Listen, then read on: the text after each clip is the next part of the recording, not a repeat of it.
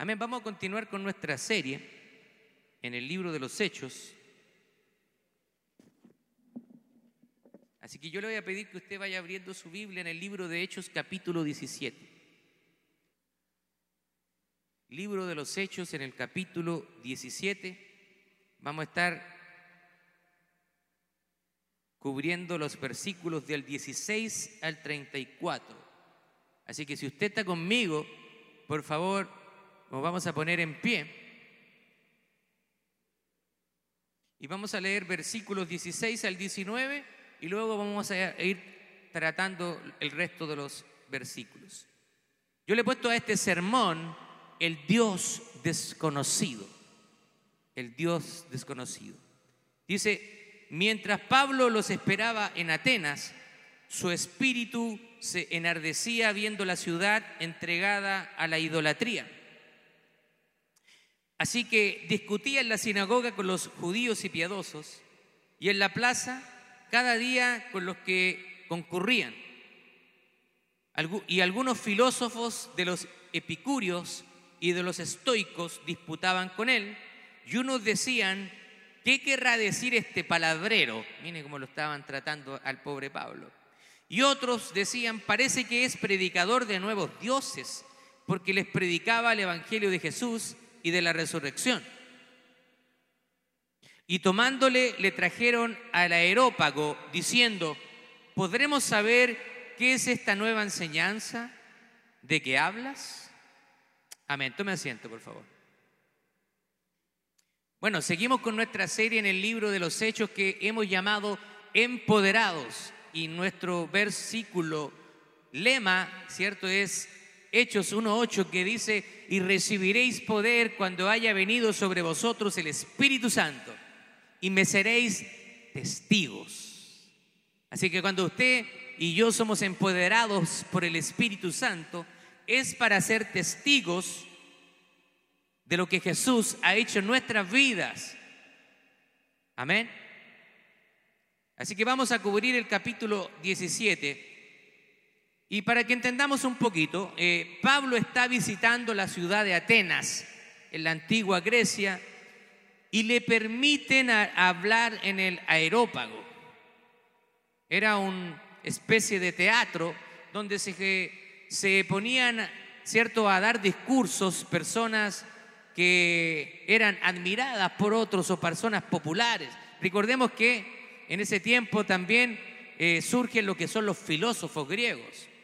Así que muchas personas, muchas personas pueden ir a la iglesia, muchas personas pueden leer la Biblia y pueden hablar de Dios. Pero déjeme decirle que hay una gran diferencia entre una persona que tiene una relación con Dios y una persona que dice conocer a Dios. ¿Está de acuerdo conmigo? Probablemente usted vaya a hacer una encuesta acá a la ciudad y usted le pregunte a alguien, ¿usted cree en Dios? Sí, yo creo en Dios. Y, la verdad es que la mayoría de los seres humanos somos gente religiosa en el sentido de que creemos en algo. Pero ahora la pregunta es, ¿en lo que usted está creyendo es realmente el Dios de la Biblia?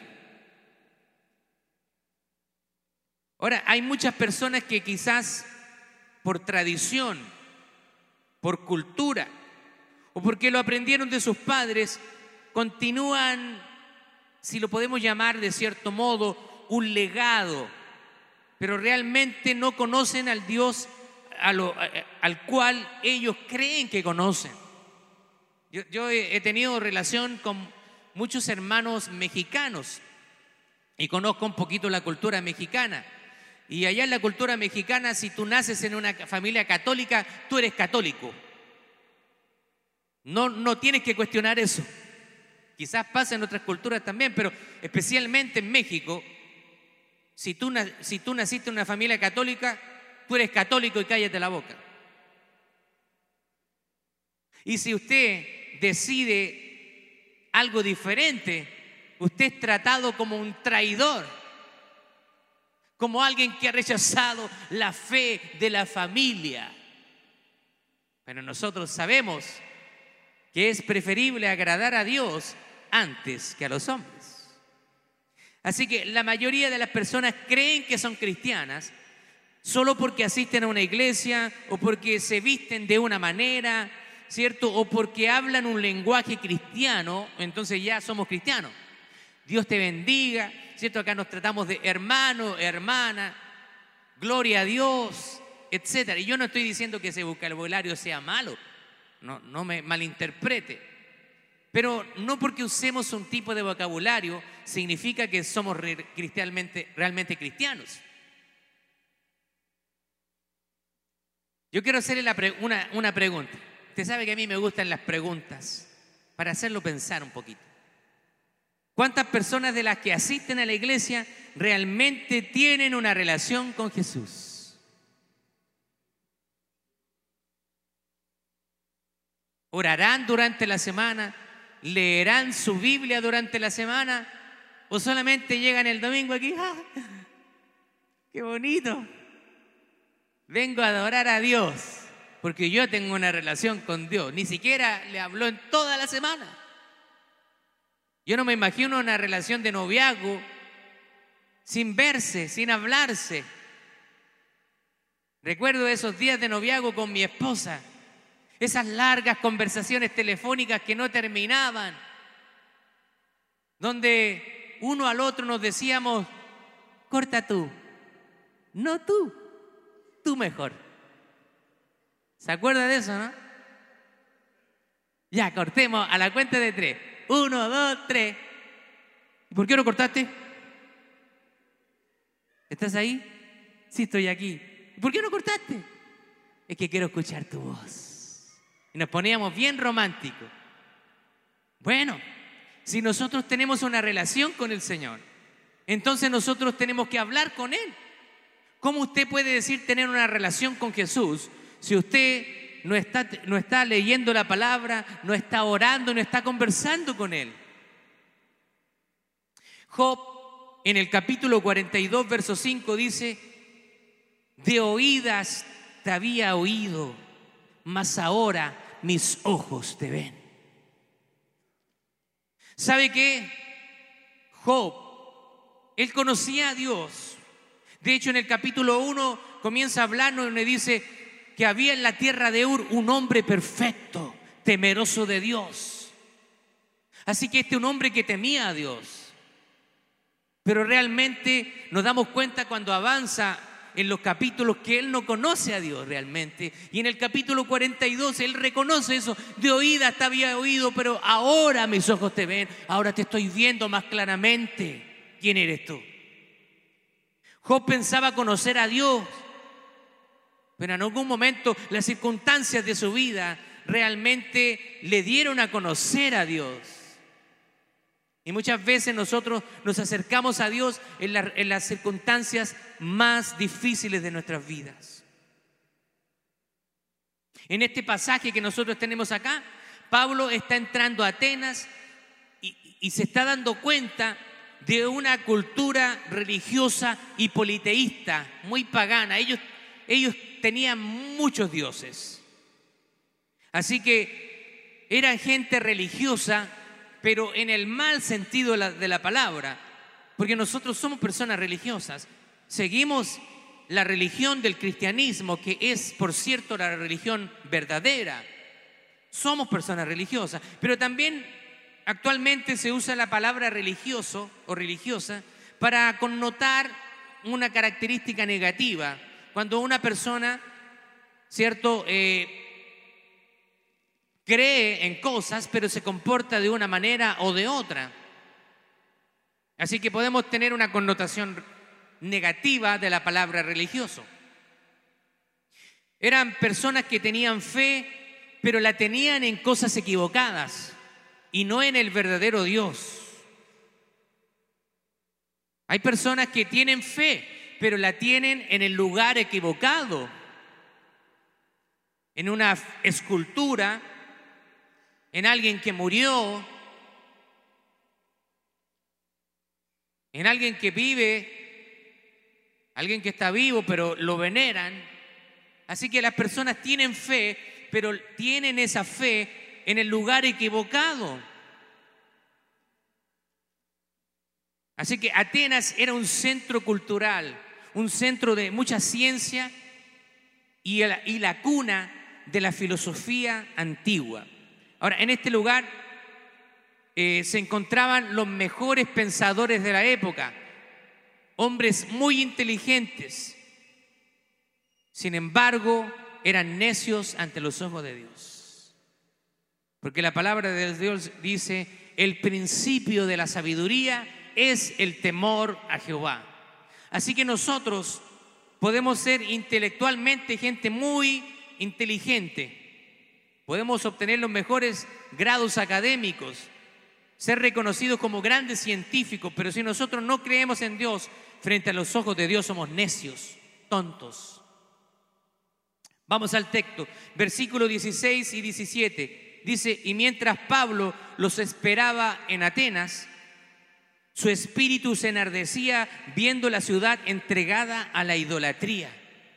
Así que discutía en la sinagoga con los judíos y piadosos y en la plaza cada día con los que concurrían. Observa lo que está haciendo Pablo. Se da cuenta que rápidamente, cuando está en esta ciudad, e-, él se da cuenta, él, él es un observador y se da cuenta que esta ciudad está sumergida en la idolatría. Ve dioses por todos lados. Ahora, aquí hay una palabra interesante. Dice que enardecía, se enardecía, su espíritu se enardecía. ¿Qué quiere decir? La palabra enardecer significa que se indignó, se enojó. Pablo está mostrando un profundo celo por las cosas de Dios. Cuando nosotros vemos cosas que deshonran a Dios, ¿qué sentimos? ¿La dejamos pasar? ¿O, realmente sentimos un celo de parte del Señor? Y, esto es un gran ejemplo para nosotros que deberíamos tener ese mismo sentir. Pablo está usando la misma estrategia que usaba siempre cuando visitaba una ciudad. ¿Se acuerda que yo le había dicho? Cuando él llega a Atenas, va primero a la sinagoga, una estrategia muy común de Pablo, aprovechando que él era tenía doble nacionalidad. Él era judío romano, romano por nacimiento y judío por los padres. Así que él aprovechaba esta condición. Y para que usted entienda un poquito, es como personas bilingües que pueden convivir tanto con las personas que hablan inglés como las que hablan español. Así que la gente que es bilingüe, usted está siendo muy bendecido de parte del Señor. Así que vemos acá que Pablo está viendo todo esto. Y él comienza por la sinagoga. Recuerde que las sinagogas eran templos que se construían en otras ciudades que estaban lejos de Jerusalén y donde se reunía lo que se llama la diáspora o los judíos que habían sido, ¿cierto? Habían salido de, Israel y vivían en otros países, pero que mantenían su fe en, el, en Jehová, en el Dios de Israel. Ahora usted puede darse cuenta que Pablo no perdía el tiempo. Aprovechaba cada oportunidad para hablar de Dios. Él visita la ciudad y empieza a observar ¿Por dónde puedo hablarle a esto? ¿Por dónde puedo empezar? ¿Aprovechaba el tiempo y nosotros aprovechamos el tiempo? ¿Aprovechamos el tiempo o no? Tenemos que aprovechar el tiempo. Y yo no le, no le estoy diciendo que usted no haga nada que, que sea de diversión. Hay cosas que, por supuesto, que tenemos que equilibrar. Usted puede ver una película, no hay ningún problema con eso. Puede ver una serie de televisión, puede ir a jugar bowling, puede ir a... Muchas cosas puede hacer. Pero está leyendo la palabra del Señor, está pasando tiempo con el Señor.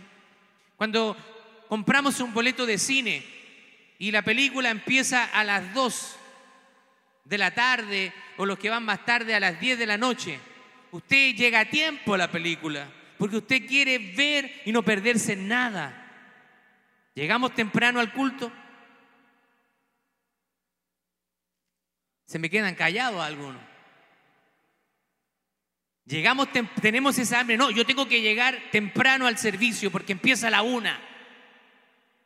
Y esa tiene que ser nuestra actitud. Lleguemos temprano al servicio. Nos vamos a reencontrar y a reunir con el Señor. Por lo menos eso es algo que muchas veces a mí me molestan por ser hispano, pero lo detesto, siendo honesto con ustedes. No me gusta llegar tarde. Así que en eso yo no soy hispano. Versículo 18. También debatió con algunos filósofos epicúreos y estoicos cuando les habló acerca de Jesús y de su resurrección. Ellos dijeron, ¿qué trata de decir este charlatán con esas ideas raras? Pero otros decían, parece que predica de unos dioses extranjeros. Así que nosotros podemos ver que las personas, al ser confrontadas con una enseñanza diferente o contraria a sus ideas, inmediatamente comienzan a juzgar a Pablo y a tratarlo de charlatán. Incluso comienzan a decir que parece que está predicando a dioses extranjeros, porque él les estaba predicando una verdad que ellos desconocen. Muchas veces nosotros vamos a predicar de Jesús y lo primero que vamos a obtener de parte de las personas es rechazo. Nosotros tenemos acá en la cultura de Grecia, griega, ¿cierto? Sócrates, Platón, Aristóteles. Estos hombres fueron grandes filósofos, de los más sobresalientes de esa época. Y una ciudad con mucho arte, con mucha infraestructura. Sin embargo, todo esto no sirve de nada si Dios no estaba presente. Era una ciudad que estaba inmersa en el pecado. Y lo mismo para nosotros. Nosotros podemos tener los carros más lujosos, podemos tener las casas más bonitas, podemos obtener todas las posesiones que queramos, pero si no tenemos a Dios, de nada nos sirven esas cosas. Esta ciudad está sumergida en la idolatría.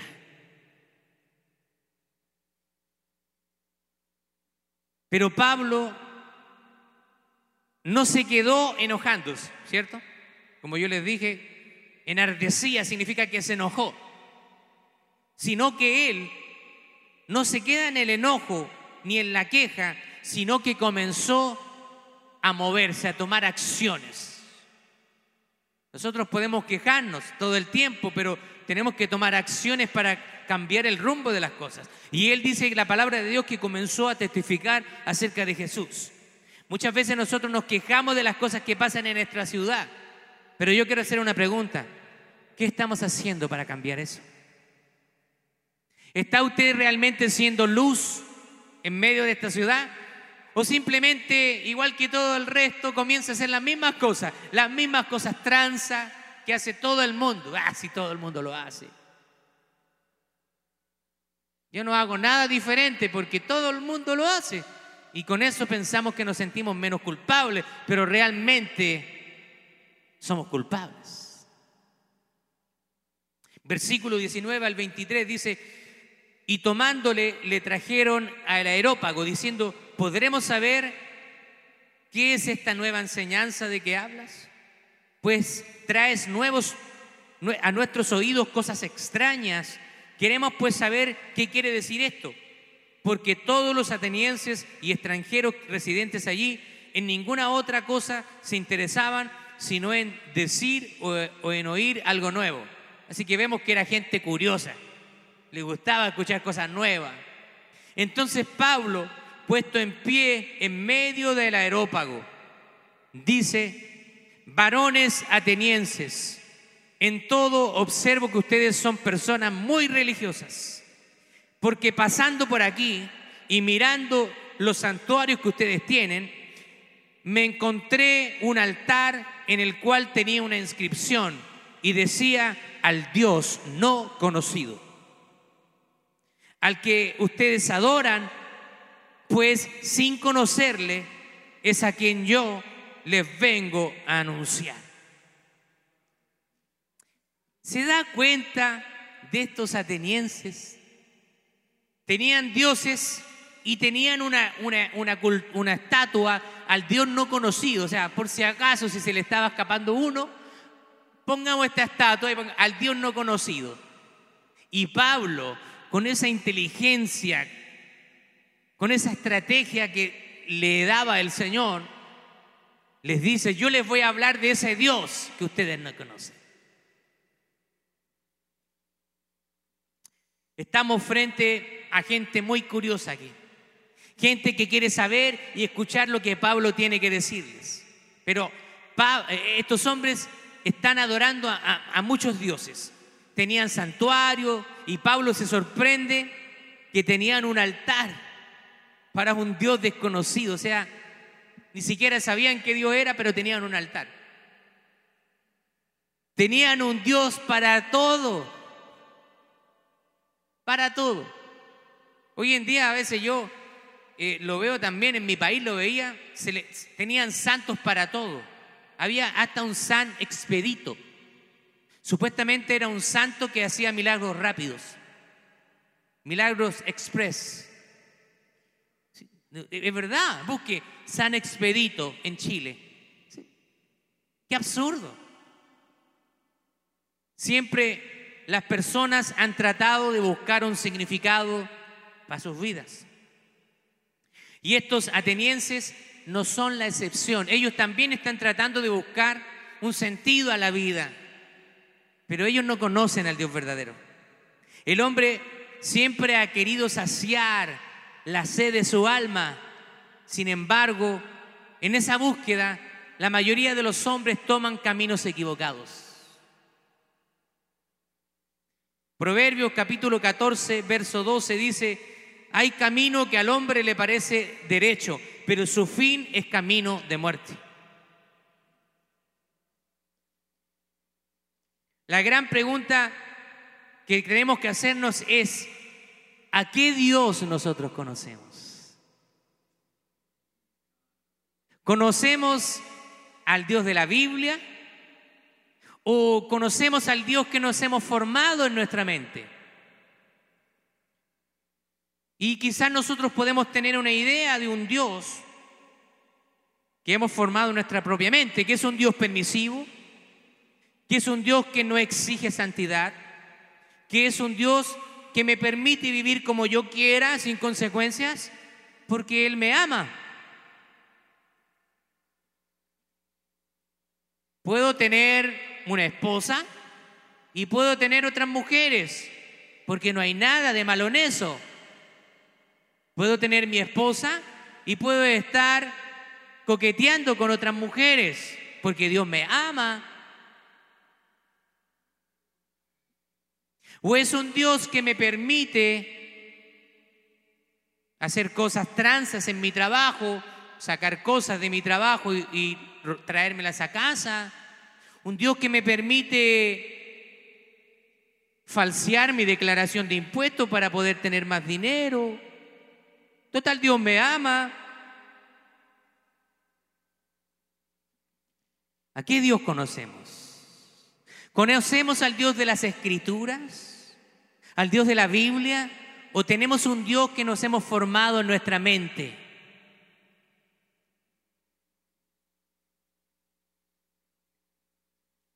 La palabra del Señor nos dice que sin santidad nadie verá al Señor. Y solamente nosotros podemos ser justificados y santificados en Cristo Jesús, Señor nuestro. Gloria a Dios. Él nos santifica y nos declara santos y justos. Mire lo que dice Juan 14, 6. Porque hay personas que quieren buscar a Dios de diferentes maneras, pero Juan 14, 6 dice, Jesús le dijo, yo soy el camino, yo soy la verdad y yo soy la vida y nadie viene al Padre sino por mí. Solamente nosotros podemos llegar a Dios por medio de Jesucristo y nadie más. Jesús no es una de las maneras para acercarnos a Dios. Jesús es la única manera para acercarnos a Dios. El cristianismo en este sentido es exclusivista. Solo podemos llegar a Dios por medio de Jesús y de nadie más. Jesús, Juan, en el Evangelio de Juan, capítulo 15, verso 5, dice Jesús, yo soy la vid y ustedes son los pámpanos. El que permanece en mí y yo en él, este lleva mucho fruto, porque separados de mí, ustedes no pueden hacer nada. Ahora, nuevamente te hago la pregunta, ¿conoces realmente al Jesús de la Biblia?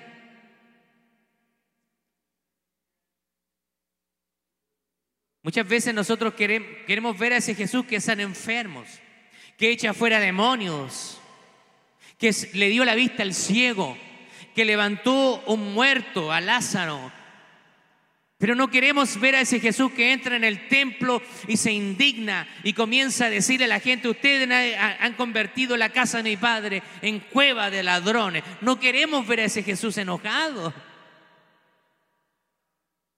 No, ese, ese Jesús is not nice. No es, no es nice ese Jesús, no. Da, vuelta rápido la página, pastor. No queremos saber de ese Jesús. Pero Jesús no tuvo pecado. Y él confrontó el pecado. Hay gente que asiste a la iglesia y realmente nunca ha llegado a conocer a Dios. ¿Sabe por qué? Porque es necesario nacer de nuevo. Pablo les dice, yo les voy a hablar de ese Dios al cual yo conocí. Porque Pablo, él pensaba servir a Dios, pero él no le conocía. Él también estuvo en ese lugar en algún momento. Porque cuando alguien llega a conocer a Dios, jamás vuelve a ser la misma persona. Su vida es transformada completamente. Y Pablo lo sabe bien. Él pasó de ser un perseguidor de cristianos a ser una persona que fue golpeada, azotada, lo dieron por muerto, incluso entregó su vida por causa del Evangelio. Así que Él es una evidencia viva de que Dios transforma a las personas.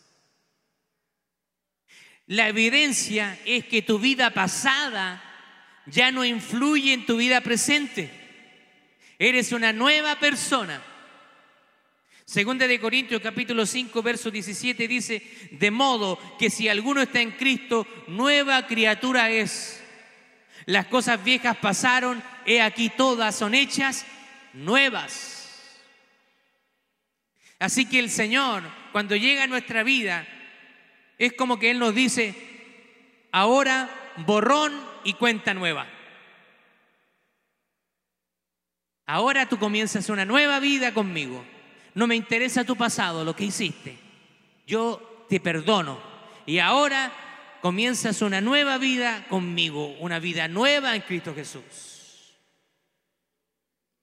Versículos 24 25 el Dios que hizo el mundo y todas las cosas que en él hay, siendo el Señor del cielo y de la tierra, no habita en templos hechos por manos humanas, ni es honrado por manos de hombres como si necesitase de algo, pues Él es quien da toda, a todos vida y aliento y todas las cosas. Bueno, lo que está haciendo acá Pablo, está hablando de algunas verdades, algunas cualidades acerca de Dios. Dios es un Dios creador. Dios creó todas las cosas y no somos producto de la evolución. Y tampoco somos descendientes del mono, aunque algunos podrían parecer. Pero no. Si usted dice que es producto de la evolución o que usted desciende del mono, ahí usted. Pero yo desciendo de un hombre y una mujer creadas y hechas a imagen y semejanza de Dios.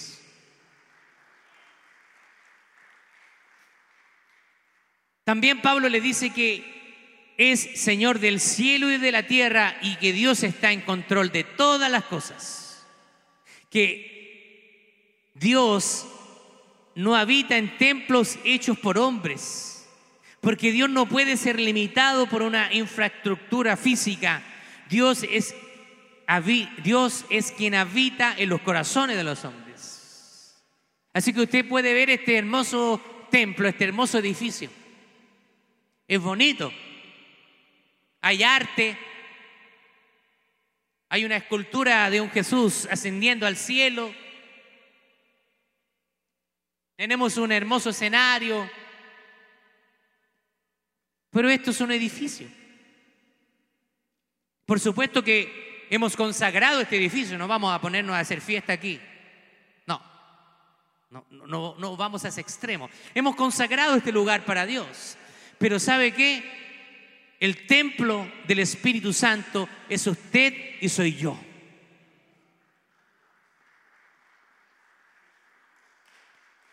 No somos cualquier cosa.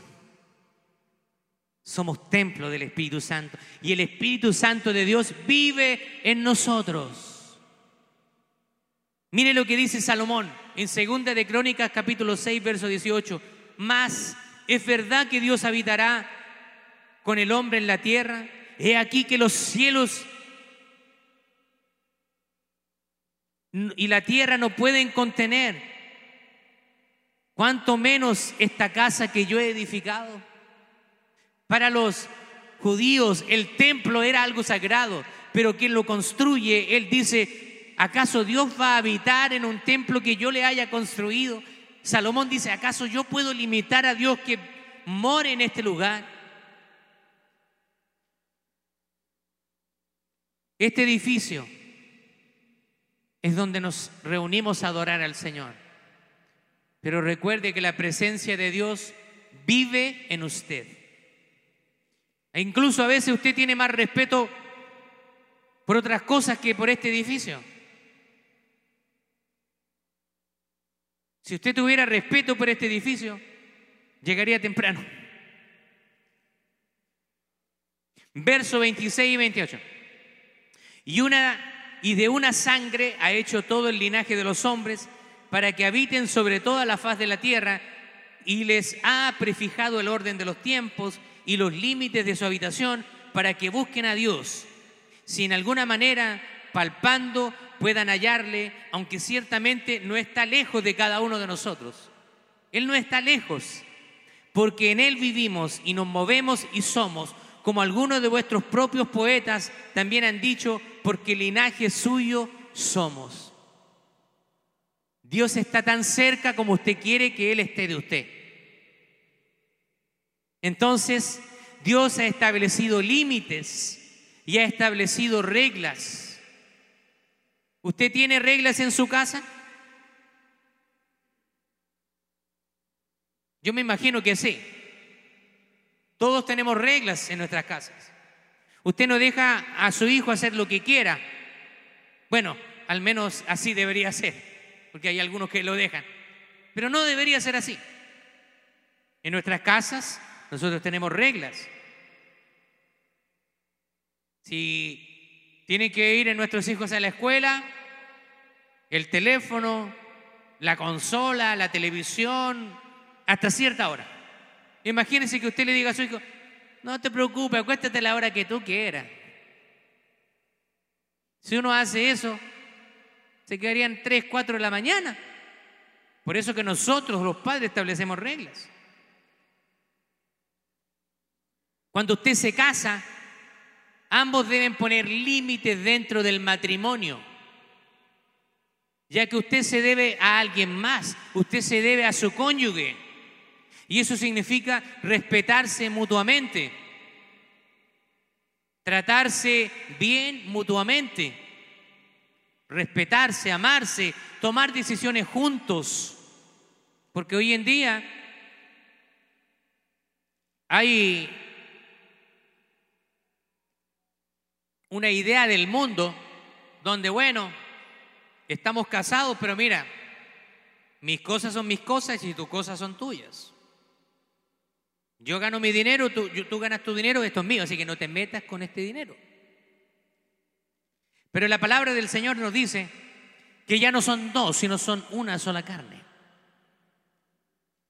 Así que, aunque la esposa no tenga un trabajo afuera y trabaje en casa, ella merece también tomar las decisiones en conjunto con usted, porque recuerde que las decisiones ahora son en beneficio de ambos o de la familia. Eso es una idea del mundo.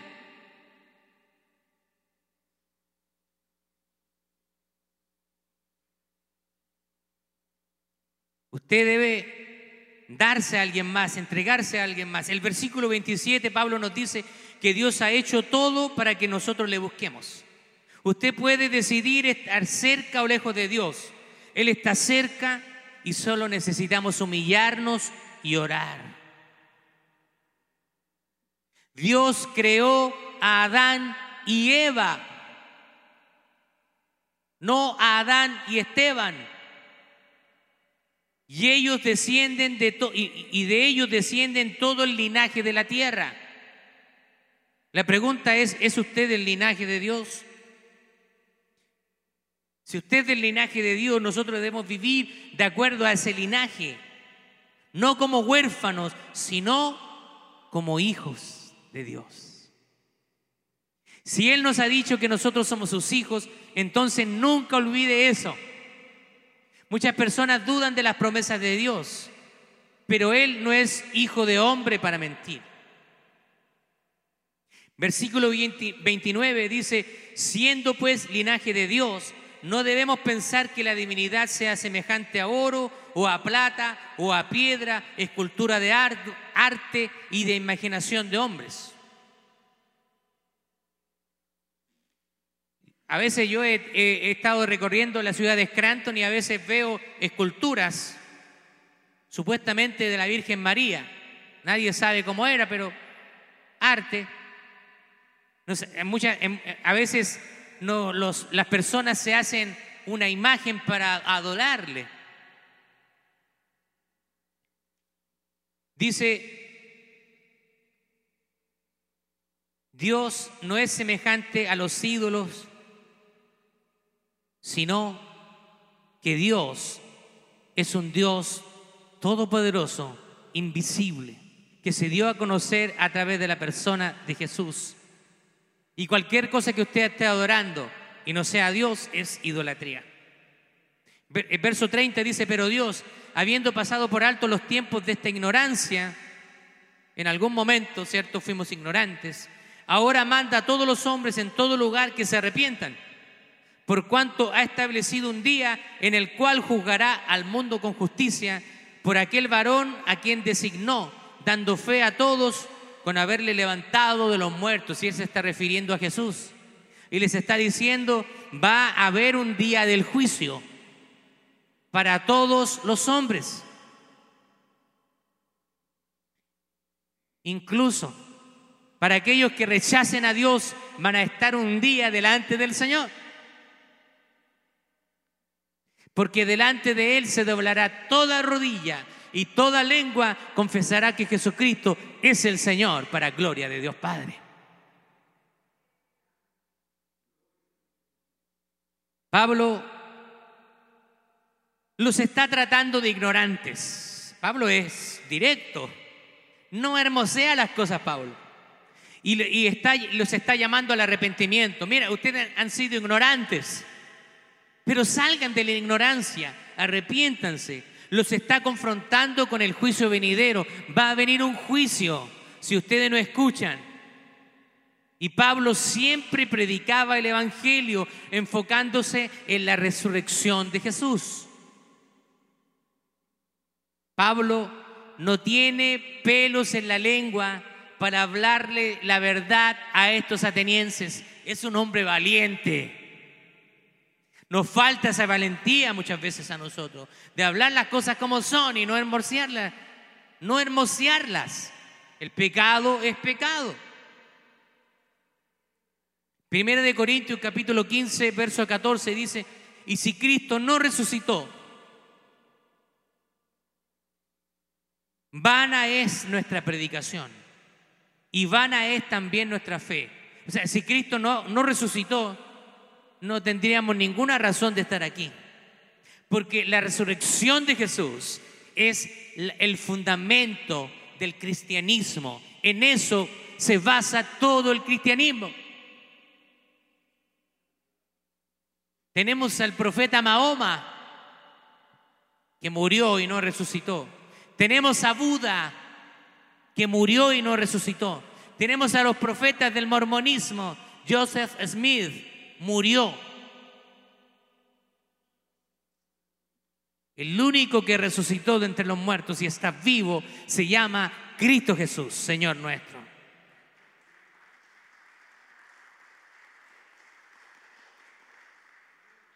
Pablo sabe que es necesario hablar de la resurrección de Cristo, porque eso nos da esperanza a nosotros.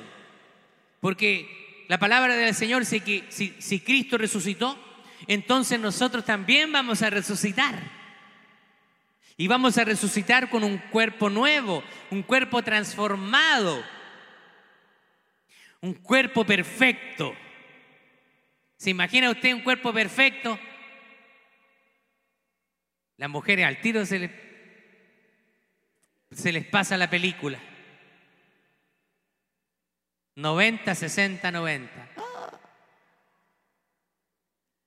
Pero no se refiere a, eso. Aquí nosotros nos preocupamos de las libritas que están de más, que el maquillaje, que esto, que esto otro, pero vamos a tener un cuerpo perfecto.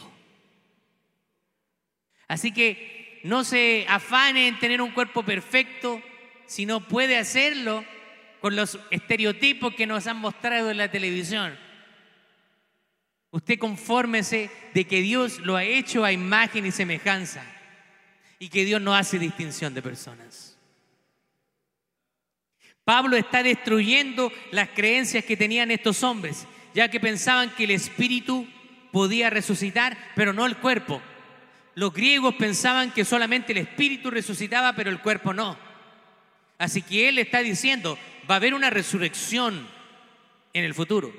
Y Pablo les está diciendo, Cristo, el Hijo de Dios, resucitó corporalmente. Versículos 32 al 34. Pero cuando oyeron lo de la resurrección de los muertos, unos se burlaban y otros decían, ya te vamos a oír acerca de esto en otra ocasión. Y así Pablo salió de en medio de ellos, mas algunos creyeron, juntándose con él, entre los cuales estaba Dionisio, el aeropagita, una mujer llamada Damaris, y otros con ellos. Así que ¿Se da cuenta la reacción de ellos? Y esto es muy interesante, póngame atención.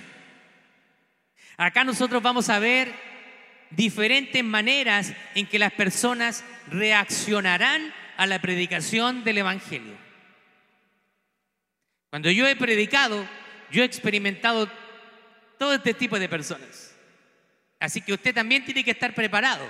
Las cosas no han cambiado mucho desde la época de Pablo. Estos son los tres tipos de personas que nos vamos a encontrar. Primero, nos vamos a encontrar con gente burlona. Ah, estos son charlatanes, esto aleluya. Ustedes están predicando tontería. Gente que se va a burlar de nosotros. Así que esté preparado para eso. No crea, no crea que no se van a burlar de nosotros. Lo van a hacer.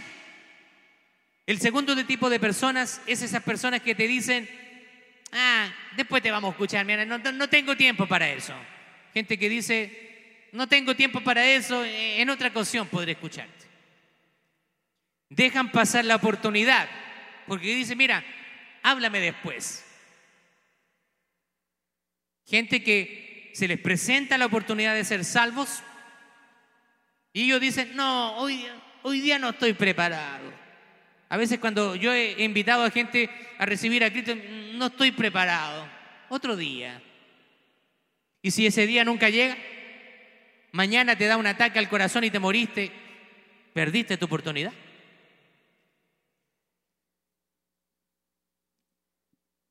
Y el tercer tipo de personas son las personas que aceptarán el mensaje. Gloria a Dios. Siempre la palabra del Señor nunca jamás llegará vacía. Siempre habrá alguien que va a ser tocado e impactado por el mensaje del Señor.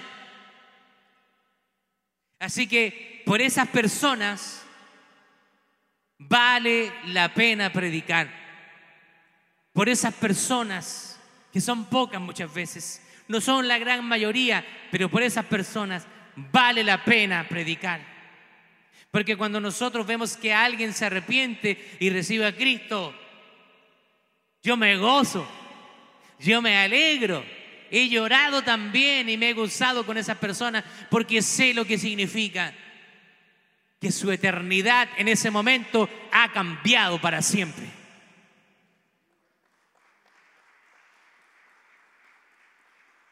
Así que la predicación siempre va a encontrar este tres tipos de personas. Los que se burlan, los que van a dejar las cosas para después, pero también los que aceptarán el mensaje. Bueno, vamos a ir a algunos puntos de aplicación para estar terminando. algunos principios que aprendemos de este pasaje. Primero, necesitamos ser observativos como Pablo para saber lo que la gente necesita y animarlos a entregarles el mensaje. Busque la manera de predicarles. Pablo entra y ve al Dios desconocido una escultura, ahí voy a empezar. Usted vea la manera en que usted puede comenzar a predicarle a esas personas de Cristo. Si le gusta el fútbol, comience a hablar de fútbol y después le predica el Evangelio. Si le gusta la pelota, el béisbol, comienza a hablar, oye, oh, sí, y ya le captó su atención y ahí le predica el Evangelio. Así que seamos observativos, saber lo que la gente necesita y animémonos a entregarles el mensaje. No nos quedemos solamente en enojarnos como hizo Pablo. dice que su espíritu se enardecía, se enojaba, pero él no se quedó en eso, sino que él actuó. Segundo, tenemos que hablar con la verdad de la palabra. Solamente la palabra puede tocar los corazones. No sirven las estrategias humanas. Podemos tener las mejores estrategias, pero esto es algo espiritual. Y es el Espíritu Santo el que debe moverse en el corazón de las personas. Tercero, seamos instrumentos de Dios para compartir el Evangelio a los que están lejos y viviendo en idolatría. Pero muchas veces tenemos que ser pacientes. A veces yo he entrado en casas donde me invitan y tengo la tentación de rasgar mis vestiduras. ¿Qué es esto? Imágenes. Una guadalupana por ahí Virgen de Guadalupe con velitas, ídolos, pero yo soy paciente. Porque no podemos ir a confrontarlo inmediatamente. Oye, tú eres un idólatra. ¿Qué? Sales de mi casa. Tenemos que entrar estratégicamente, seamos inteligentes. Ok, en algún momento va a comprender eso, pero no parta al revés. Empieza a ver las necesidades. Cree una relación con esa persona y comience a hablarle de Cristo poco a poco. Y cuando esa persona reciba a Cristo, entonces va a comprender todo lo que está haciendo mal. Pero muchas veces nosotros queremos apuntar a las cosas, ¿cierto?, que los va a hacer rechazar. Cuarto, estemos preparados para diferentes tipos de personas. Para personas que se van a burlar, para los que dejarán las cosas para después y los que aceptarán el mensaje. Y quiero terminar con esto, porque muchas veces nosotros nos tomamos las cosas de manera personal. Y yo lo digo porque me, pasaba en un principio, ahora ya no, pero, pero en un principio me pasaba. Yo le predicaba a alguien y esa persona dice, no, no quiero escucharte. Oh, se me dolía mi corazón. ¿Por qué? Porque yo sabía que esa persona necesitaba a Cristo. Pero tú no tienes que sentir que te están rechazando a ti, porque tú realmente eres un mensajero. Es como el, el cartero que llega a nuestra casa a poner las cartas. Él está entregando una carta, es la función que él hace, él no es, él no es el dueño de, de la compañía. Así que si te rechazan, no te están rechazando a ti, sino a quien te envió. Y eso es a Jesús. Si te rechazan, simplemente date la vuelta, toma una buena actitud, Dios te bendiga en otra ocasión y sigue orando para esa persona. Sigue orando. A veces las personas nos rechazan, pero en algún momento van a venir donde ti. Cuando yo me convertí al Evangelio, no sé si he contado esto antes, yo tengo buena memoria. Me puedo acordar de cosas, de detalles, de conversaciones y de cosas. Cuando yo me convertí al Señor, fue una edad alrededor de 18, 19 años, algo así, o 20 años. Todavía vivía con mis padres. Entonces recuerdo que cuando yo me convertí, en una conversación con mi mamá que venía de una enseñanza católica, me dice, Marcelo, te prohíbo que sigas el Evangelio. Yo quedé mirando a mi mamá y le dije, mira mamá, te agradezco tu interés, yo te amo mucho, pero realmente creo que estoy bastante grande para tomar mis propias decisiones. Así que yo he decidido seguir a Cristo y tú no puedes hacer nada con eso. Después comprendí que realmente estaba siendo usado por alguien más para desviarme de mis caminos, de los caminos del Señor. Pero seis meses después, mi madre comenzó a ver los cambios que yo estaba experimentando en el Señor y vio que esos cambios eran buenos. Y esa misma mamá que me dijo en un momento, Marcelo, te prohíbo que sigas el Evangelio. Seis meses después me dijo, Marcelo, ¿por qué no llevas tu hermano a la iglesia? Las personas van a reconocer lo que hay en ti. Y aunque ahora te rechacen, el día de mañana van a venir a buscarte, porque tú tienes algo especial, porque el Rey de Reyes y Señor de Señores vive en ti a través de la persona de Jesús. Dios te bendiga.